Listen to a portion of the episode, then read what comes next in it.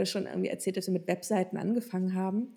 Und irgendwie gab es einen Punkt, ich kann dir auch nicht ganz mhm. genau sagen, wann der war. Da hat man aber aufgehört zu sagen, ich mache Websites, sondern es waren plötzlich Plattformen. Und irgendwann sind aus den Plattformen Produkte geworden. Und irgendwann kamen jetzt noch Services mhm. mit hinzu. Ähm, ich finde, das ist schon nochmal ein ganz, ein ganz spannender Punkt, über den man reden kann, weil es mhm. meiner Meinung nach, glaube ich, auch ein bisschen was mit dem Erwachsenwerden des Internets zu tun hat.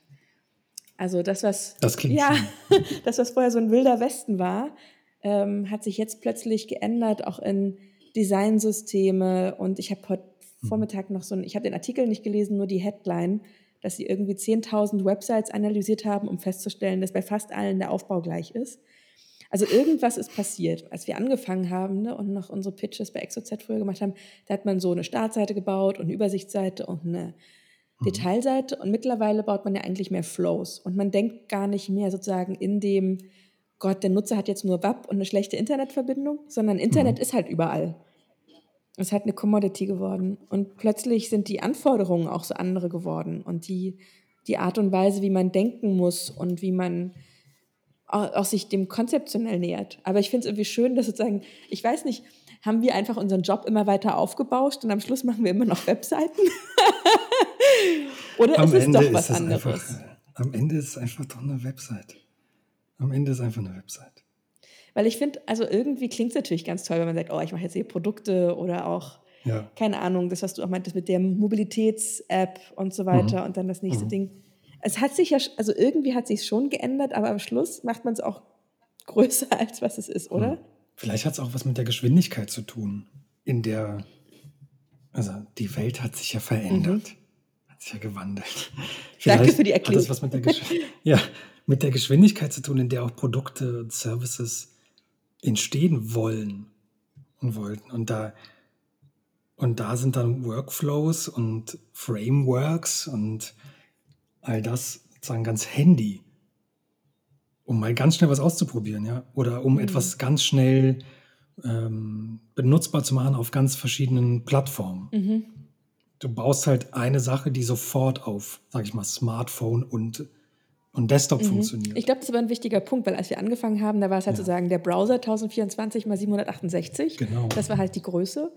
Einerseits sind die ja sind die Screens größer geworden. Das hat man immer für 1280 oder 1440 als mhm. Breite auch gestaltet und auch konzipiert hat. Und gleichzeitig kam dann irgendwie das Kleine mit hinzu, 320. Ähm, mhm. Und halt nicht nur iOS, sondern Android und ähm, auch sozusagen die, den Bezug, den die Menschen zu diesen unterschiedlichen Geräten haben. Also sozusagen früher war ja der feststehende Rechner war halt der Computer zu Hause und nur ganz wenige mhm. Leute hatten ein Smartphone. Heute ist ja eher so, der feststehende Computer ist halt nur noch in so einem Arbeits- und B2B-Kontext sozusagen der Anlaufpunkt. Ja, genau. Und das Smartphone ist das private Gerät. Ja, und nicht nur das Smartphone, sondern auch das Tablet mhm. und am Ende auch dein irgendwie Fire Stick und Apple TV und irgendwie alles, du hast so einen Kosmos aufgebaut. Jetzt arbeite ich gerade an der Mediathek und da geht es natürlich sofort, also es geht um eine Mediathek, also eine Plattform, man spricht jetzt aktuell von Plattform, aber da geht es natürlich sofort darum, dass die auf Apple TV funktioniert, auf irgendwie Amazon, wie sieht es aus in der App, wie sieht äh, die Audiothek auch davon mhm. aus, wie sieht das in der Webseite aus. Und diese Welt ist einfach so komplex geworden. Wie fühlst du dich mit dem Wording Plattform für die Mediathek? Ich weiß ehrlich gesagt nicht, warum, warum die Kollegen hier von der Plattform sprechen. Ich kann mir vorstellen, weil das, vielleicht klingt das sogar größer. Das ist eine Plattform, wo so viel zusammenkommt, mhm. sagen die sich. Da kommen ganz unterschiedliche Inhalte zusammen, ganz unterschiedliche Zielgruppen zusammen. Da findet vielleicht irgendwie ein Austausch statt, Kuration. Mhm. Und vielleicht klingt ein Produkt da als, klingt ein Produkt, als wäre das zu sehr auch ein so ein kleiner, abgeschlossener mhm. Kosmos, der gelauncht wird und dann ist der da. Oder halt auch genau andersrum. Wenn wir es Produkt nennen, dann ist die Verantwortung zu hoch und wir haben ja die Abteilung gar nicht, die, das, die sich um das Produkt kümmert. Ja. Ja. Wir haben ja auch immer die Frage zu UX, UI und wer macht eigentlich was und welche Personen sind damit mhm. im Prozess. Aber mein Gefühl ist zum Beispiel, dass ganz viel Konzeption und vor allen Dingen UX und Strate also UX im Sinne von Usability und nutzerzentrierte Mhm. Gestaltung und Research, auch sozusagen die Optimierung, aber auch die strategische Produktverantwortung viel stärker in-house liegen sollte. Und das ist mittlerweile, zumindest bei großen Unternehmen, jetzt nicht bei so kleinen, für die wir ja auch gerade arbeiten, für so eine Stiftung, die Mhm. das einfach inhaltlich nicht stemmen können, aber wenn du ein größeres Unternehmen bist oder ein Mittelständler, müsste die Verantwortung eigentlich intern liegen. Und sozusagen die Leute, die du dir von außen holst, egal ob jetzt Freelancer oder Agentur, sollten eigentlich deine ähm, externen Funken und Ideengeber geben, werden oder Leute, die andere Erfahrungen haben, Ja. die sie mit reinbringen. Aber ich finde es fast mittlerweile fahrlässig, auf dem Stand, den wir im Zuge der Digitalisierung haben, dass ähm, sozusagen die ganze Produktverantwortung und die ganze Produktstrategie Mhm. bei externen Leuten liegt. Ja.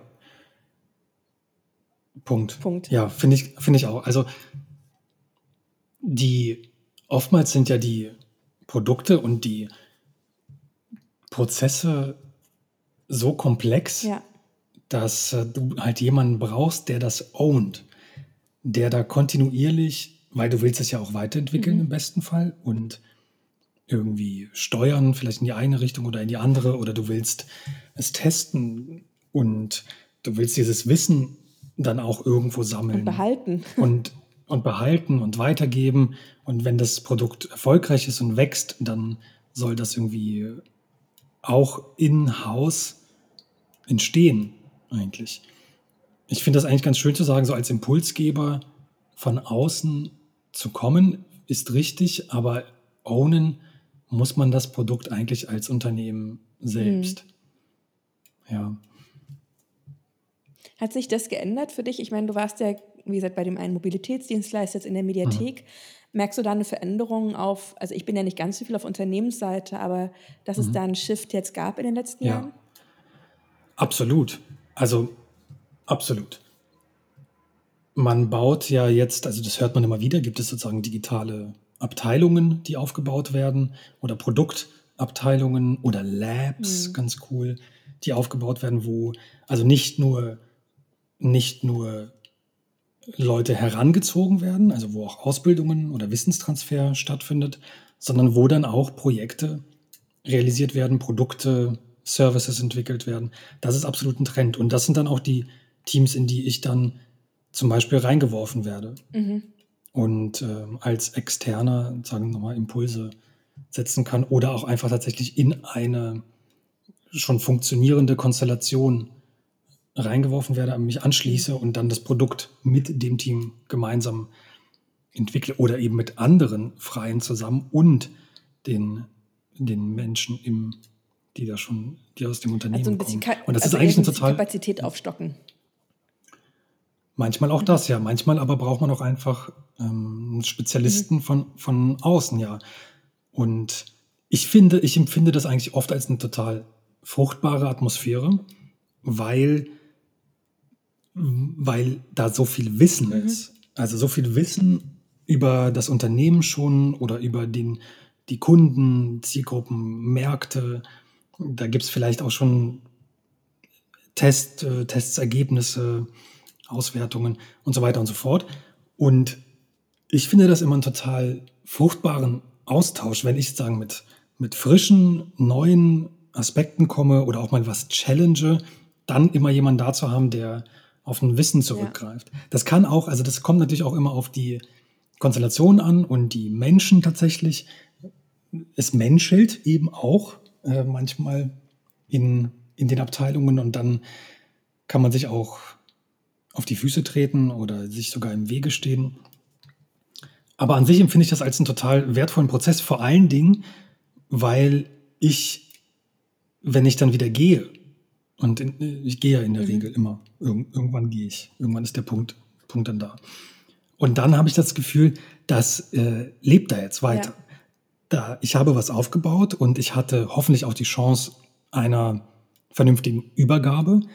Vielleicht kamen neue Menschen hinzu, die ich ins Projekt geholt habe, angelernt habe. Ich habe vielleicht das Projekt gut dokumentieren können oder ich habe eine Library hinterlassen oder, oder vielleicht ein Brandbook hinterlassen. Also das kann man ja übertragen auf alles Mögliche. Und dann lebt es dort weiter. Und dann gibt es jemanden, der sich darum kümmert. Mhm. Und der entwickelt das weiter und der pflegt das, der verändert das, der gibt das wiederum jemandem in die Hand, der von außen hinzukommt. Das finde ich eigentlich immer ein schönes Gefühl, während man in der Vergangenheit oft eher das Gefühl hatte, naja, man geht jetzt und dann, tja, mhm.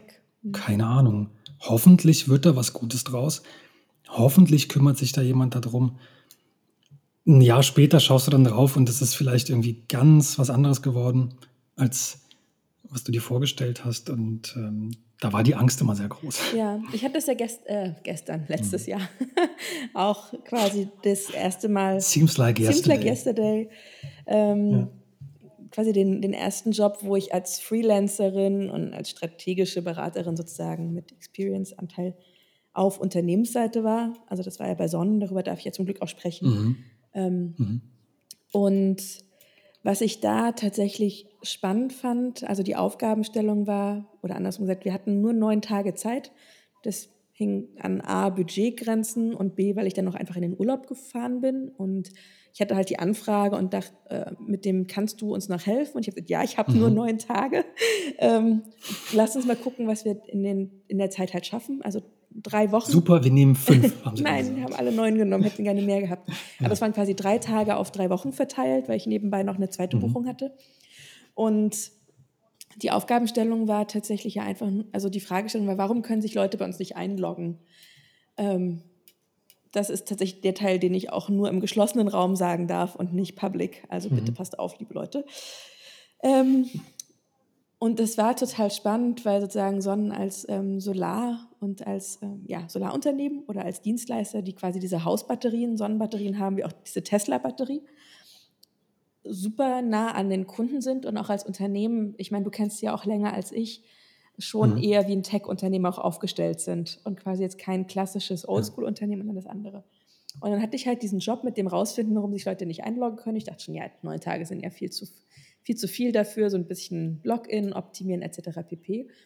Aber was für mich halt dieses Novum an dem Projekt war und was mich daran auch so begeistert und weshalb es für mich so ein bisschen auch Blueprint ist, wie ich gerne in Zukunft auch mehr arbeiten möchte, ist genau das, was du auch gerade sagtest, nämlich diese, diese Nähe zum Wissen. Ähm, ich hatte dann irgendwann, mhm. ich war gepaart mit einem Researcher und wir hatten uns dann auch hinterher mal zusammengesetzt und ich habe gesagt, Max, die gleiche Anfrage, die ihr quasi mir als Freelancer gestellt habt, hättet ihr ja auch meinem Team bei Jung von Matt in eine Agentur stellen können. Also genau so eine Aufgabenstellung mhm. wäre jetzt nicht so denkbar gewesen.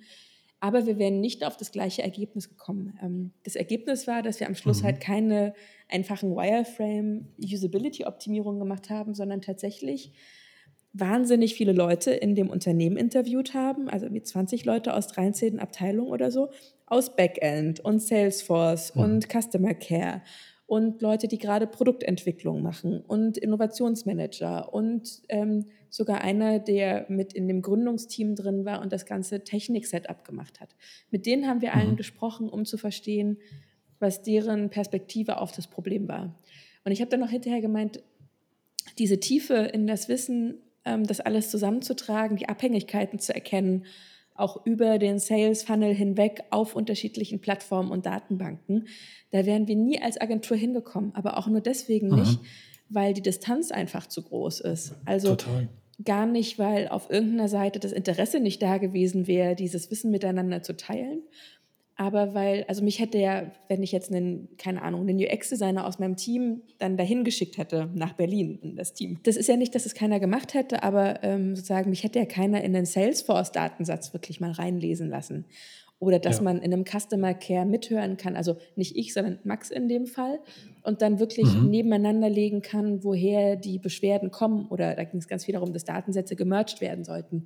Was waren dann die Unterschiede in den Datensätzen und so. Also diese Form von qualitative Auseinandersetzung wäre einfach nicht mhm. drin gewesen, weil man halt Überstundensätze abrechnet, weil dann einer dahin fahren muss oder man ja. das alles vereinbaren muss. Einfach weil der Managementaufwand, glaube ich, so groß ist.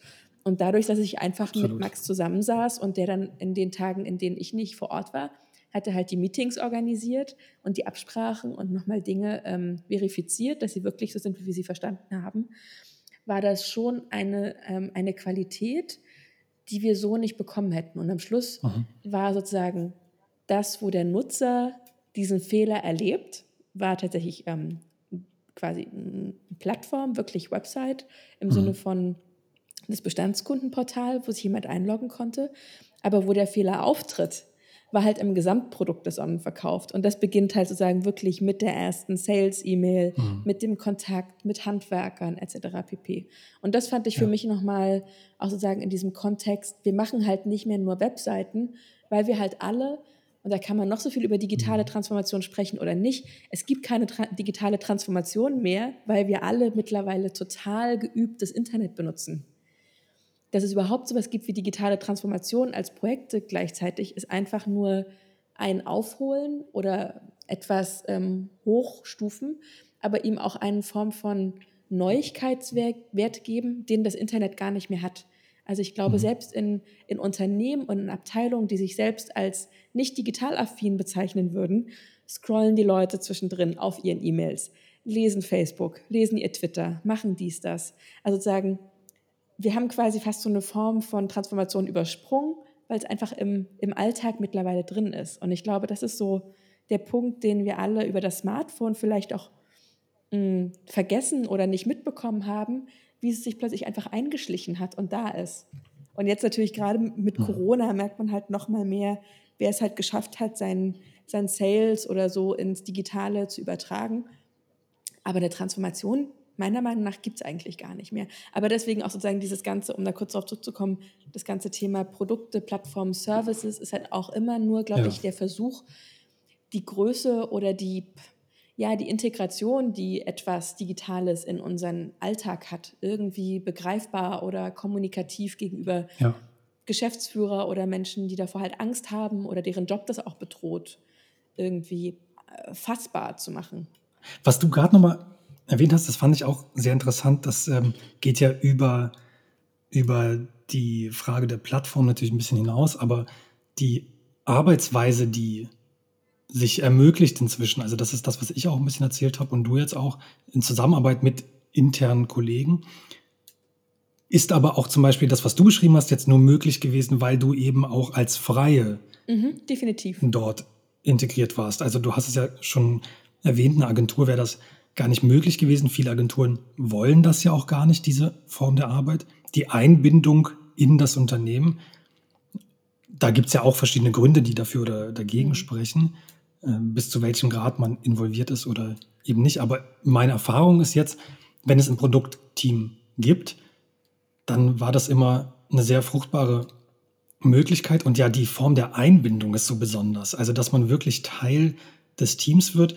Und bei Sonnen habe ich das ja auch erlebt. Da hast du auf demselben Flur ist dann Sales und dann gehst du zu Sales und, und besprichst deine UX, UI-Fragen.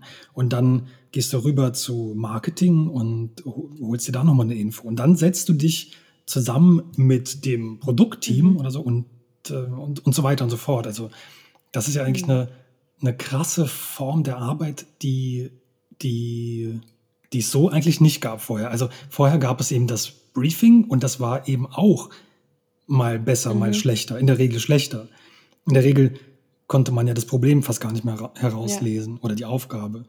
Und dann schickt sich irgendeine Agentur an, da jetzt eine Lösung zu entwickeln. Aber auch nicht in der bösen Absicht oder so, ne? weil alle glauben ja, na, sie würden das ja. quasi nach bestem Wissen und Gewissen und mit allen ja. Informationen, die sie ranbekommen Total. konnten, überhaupt beantworten. Total.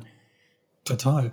Aber am Ende ist es irgendwie eine, eine Arbeit, die da, da schließt sich jemand ein paar Wochen weg und dann kommt man mit einer Lösung. In der Zwischenzeit gab es aber irgendwie fünf neue Erkenntnisse. Und wenn die Kommunikation da nicht gut aufgebaut ist, dann sind die nicht berücksichtigt worden und so weiter und so fort. Also ich empfinde das als Freier sozusagen auch eine total spannende Möglichkeit, Produkte mhm. zu entwickeln, so nah an, ja, so eingebunden zu sein, so nah arbeiten zu können, finde ich sehr interessant. Wobei es aber krasse Unterschiede sind mhm. zwischen traditionelleren Unternehmen und neueren. Also ich habe schon das Gefühl, dass sozusagen auch in mhm. den jüngeren Unternehmen, denen fällt es vielleicht auch leichter, A, Struktur umzubauen oder sozusagen so anzulegen, dass Produkt und quasi das digital, also ich sage auch immer, Experience Design ist für mich eigentlich gleichberechtigt mit Architektur oder so oder mit Produktdesign oder mit anderen Sachen. Es ist einfach mhm. eine neue Disziplin, die sich durch die Digitalisierung rauskristallisiert hat und die eigentlich genauso den Raum braucht wie im Engineering irgendwie ein Produktdesign wie gesagt, wie Architektur, wie andere Kommunikationsdisziplinen, ne? Kommunikationsdesign halt genauso. Ähm, und man hat das aber noch nicht mhm. so richtig an manchen Stellen angenommen, würde ich fast sagen. Und ich glaube, die Branche fordert es auch noch nicht stark genug ein, eine eigenständige Disziplin zu sein, Gestaltungsdisziplin. Aber zum Beispiel auch in, in älteren Unternehmen, also ich habe jetzt letztes Jahr auch noch für sozusagen über eine andere Agentur war ich in Projekten involviert mit so einem alten Mittelständler, die es seit 100 Jahren gibt. Und ich arbeite auch relativ viel für öffentlich-rechtliche. Da merkst du halt schon, dass mhm. sozusagen die, also dass, dass es diese Jobs nicht gibt, aber dass es ihnen auch sehr schwer fallen würde, überhaupt Leute für diese Jobs zu akquirieren. Also nicht Absolut, nur, weil die Struktur ja. nicht da ist, sondern weil sie tatsächlich auch als Unternehmen als ähm, Attraktivität ja, genau. spielt eine große Rolle. Also bei Sonnen, wenn ich, wenn ich dich kurz unterbrechen darf, war das von Anfang an deren Problem. Das ist ein total innovatives Produkt mit, einem, mit einer geilen Chance, einem geilen mhm. Markt, aber die sitzen halt im Allgäu. Ja. Die sitzen im Allgäu in Wilpolsried und da, das ist einfach, da will einfach mhm. niemand hin. Also schon der ein oder andere, aber auf der Suche nach Professionals, so nach high-endigen mhm. Leuten, die mit denen zusammen das Produkt aufbauen, haben sie es natürlich total schwer. Ja. Also wenn es auch darum geht, so Designer, UX, Design Experience Designer zu engagieren, die dann halt eben in Berlin sind mhm. oder Hamburg oder sonst wo in Europa und in den geilen Agenturen rumhoppen oder in den freshen Startups. Mhm. Großes Problem für die. Ja. ja. Ähm, ich hatte noch einen anderen Punkt, den ich erwähnen wollte, was ist auch so schwer macht. Ach genau, ähm, ich habe so eine Studie gelesen, ich glaube, die ist von Accenture Interactive.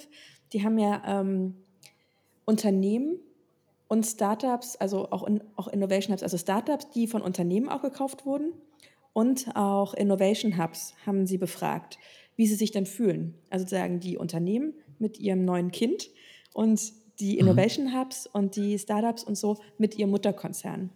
Und ich glaube, das Ergebnis war, 11 Prozent der Konzerne sind zufrieden mit ihren Startups und Innovation Hubs und 13 Prozent der Innovation Hubs und Startups sind zufrieden mit dem Mutterkonzern. Also man auch sieht, die, mhm. die Kulturclashes sind so unterschiedlich. Und manchmal, das habe ich auch beobachtet, liegt es aber auch an den Startups und den Kleinen, die sich halt so für jung, fresh, also da sind auch so viele, entschuldigt mhm. bitte die Formulierung, aber so viele BWL-Bros, die dann halt ja. auch so einen auf, ja, wir machen halt Innovation und wir machen Creativity and everyone's Design Thinking. Und die kommen dann auch mit so einer Arroganz und mit so einer Überheblichkeit rein, aber null Berufserfahrung und diskreditieren dann auch die, die Leistung des ganzen Unternehmens.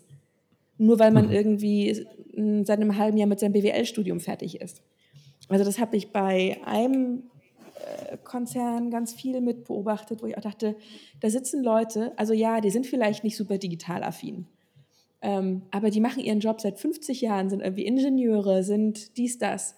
Und du kommst einfach mhm. so rein mit null Berufserfahrung und erklärst ihnen jetzt, wie die Welt funktioniert. Bitte nicht. Also ich finde, wenn irgendwas UX-Design überhaupt mitbringen kann, dann bitte auch eine, eine Form von respektvollem Umgang miteinander und mhm. zu sagen, anderen Leuten zuzuhören. Und ich glaube persönlich auch an totales Expertenwissen. Also auch diese Frage, wer ist kreativ und wer muss kreativ sein. Es gibt Kreative. Es gibt Leute, deren Kernkompetenz ist es, träumerisch kreativ zu sein. Und dann gibt es Leute, deren Kernkompetenz ist Ingenieurwissen, Textbacks, Berechnung etc. pp. Warum müssen denn mhm. alle alles können? Ich finde, alle müssen Respekt für alle haben und alle sollten verstehen, wie kompliziert der Job der anderen ist.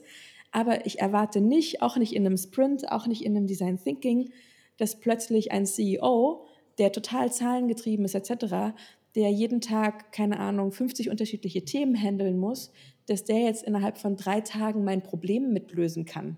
Das ist einfach eine falsche und noch unfaire Erwartung an die Leute. Und genauso finde ich es überheblich, da reinzukommen, zu denken, ich bin der Bro, ähm, ich kann das jetzt und die anderen wissen ja nicht, wie das funktioniert. Also ich finde da so eine, es schwingt ja auch gerade in dem, was wir von Sonnen und so beschrieben haben, auch mit einfach eine total demütige, auf Augenhöhe Haltung, ohne sich selbst klein zu machen, sondern man, man ist der Experte, man hat genau diese Expertenrolle und mhm. ähm, was ich zum Beispiel im Vergleich zu jemandem nicht habe, der jetzt seit zehn Jahren für ein Unternehmen arbeitet, ist, ähm, ich habe halt nicht diese tiefen Kenntnis von Unternehmensprozessen und ich habe mich auch in meinem Leben gezielt dagegen entschieden, weil ich beim MDR gekündigt hatte, meine Ausbildung.